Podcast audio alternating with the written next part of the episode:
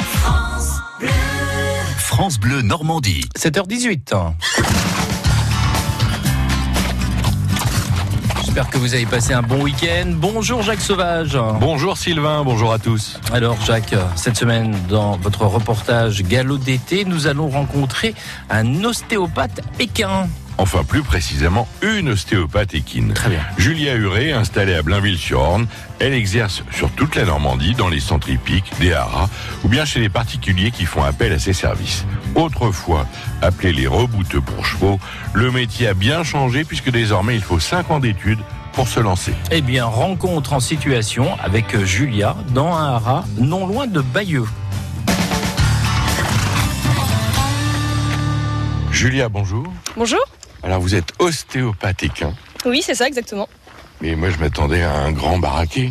Eh ben non, pas forcément. Maintenant, il y a beaucoup de techniques qui permettent de pas être euh, grand et baraqué. Et, euh, et donc de pouvoir manipuler aussi des chevaux euh, de, de toute taille. Alec, bonjour. Bonjour. Alors c'est vous qui tenez la maison. Euh, on essaye, oui. On est où ici exactement Alors ici, on est à Sarona Farm. Donc c'est une entité qui fait de l'élevage et de l'entraînement. C'est au haras de Bernesque. Alors ça a été repris récemment par euh, justement Sarona Farm. Vous avez combien de chevaux ici Ici, on a environ 60 chevaux. Bon. Alors qu'est-ce qui va se passer aujourd'hui Et ben là, on va faire une petite vérification de, des chevaux, des principaux chevaux qui courent ou qui vont bientôt courir ou qui ont couru dernièrement pour voir un peu où ils en sont physiquement et s'ils sont prêts à recourir et s'il y a des blocages qui sont arrivés entre deux. Donc euh, là, on a Loïc avec nous, qui est le cavalier. Bonjour Loïc. Vous êtes cavalier vous Oui, je suis cavalier.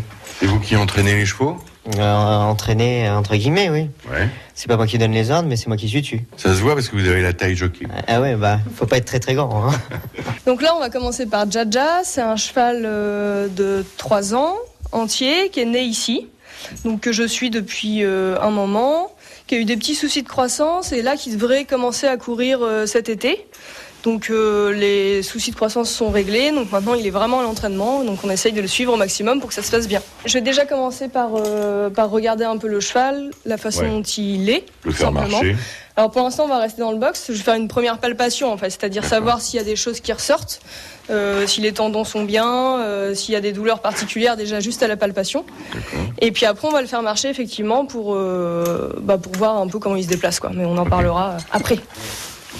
Donc c'est aussi important hein, de regarder les dents, les muqueuses, l'état des muqueuses, savoir où ça.